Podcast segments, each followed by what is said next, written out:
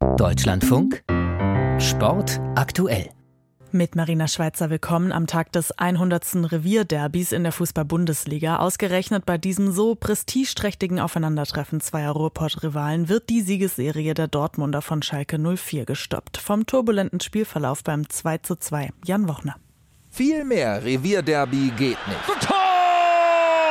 Guerrero für Dortmund. Viel mehr Emotionen kaum möglich. Karaman, der köpft und Tor! Das 100. Bundesliga-Revierderby zwischen Schalke und Dortmund war nichts für schwache Nerven.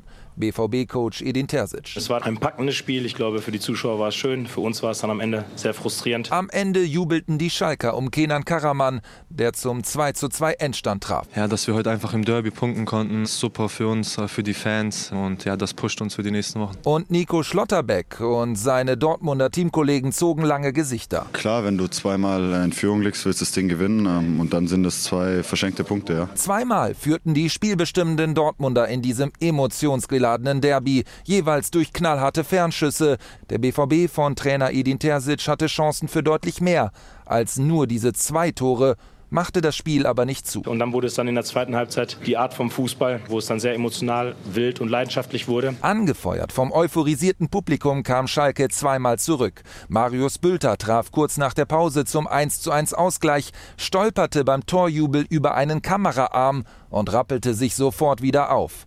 Eine Szene sinnbildlich für dieses Spiel.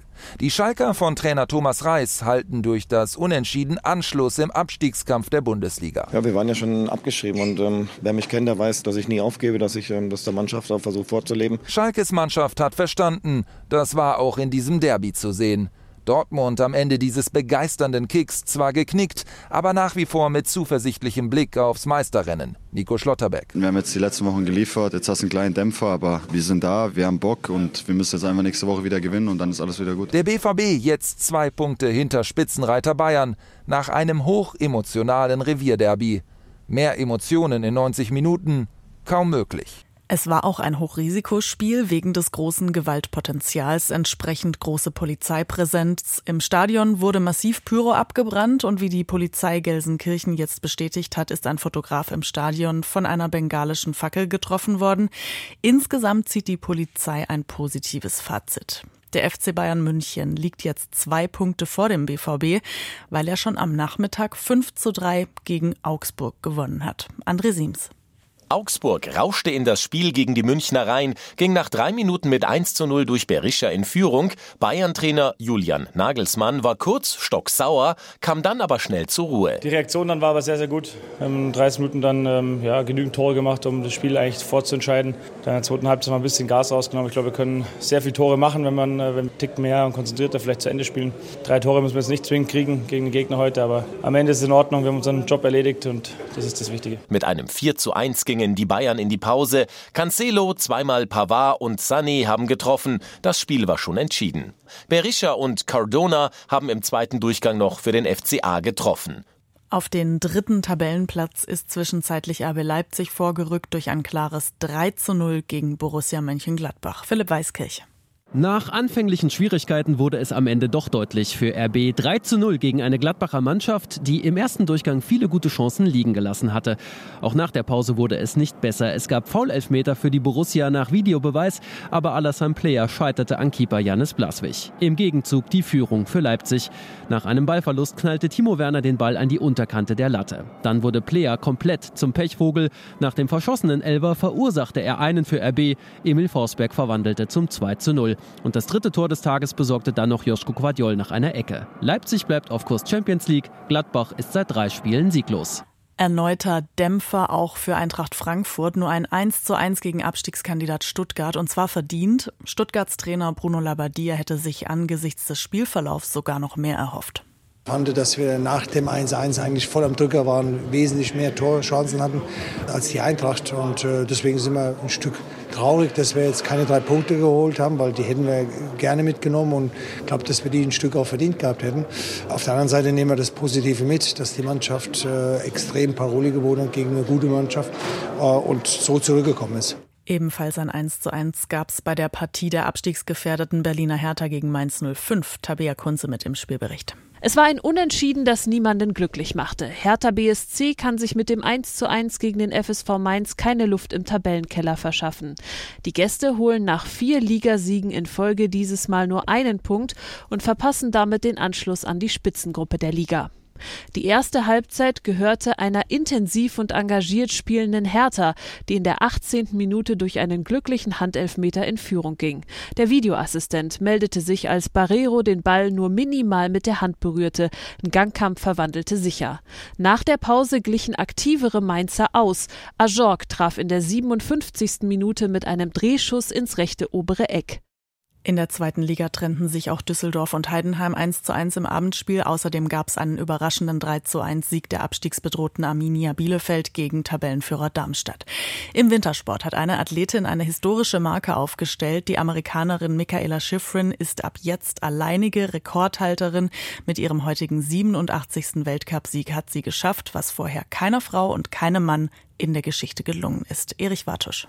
Sie ist einfach nicht aufzuhalten. Gestern Rekord eingestellt, heute Rekord übertroffen. Sieg Nummer 87 für Michaela Schifrin im alpinen Skiweltcup. Es war eine souveräne Vorstellung im schwedischen Ode. Danach gab es keinen lauten Jubel von ihr, sondern sie legte bedächtig ihren Kopf auf die Knie. Die US-Amerikanerin war gestern, als sie den Schweden Ingemar Stenmark eingeholt hatte in der Rekordliste, ohne jede Feier früh ins Bett gegangen, um einen Tag später die historische Marke zu setzen. Beim Spektakel um Schifrin waren auch die deutschen Slalomdamen nur stumme Beobachterinnen. Lina Dürr auf Platz 6, Emma Eicher gute Elfte.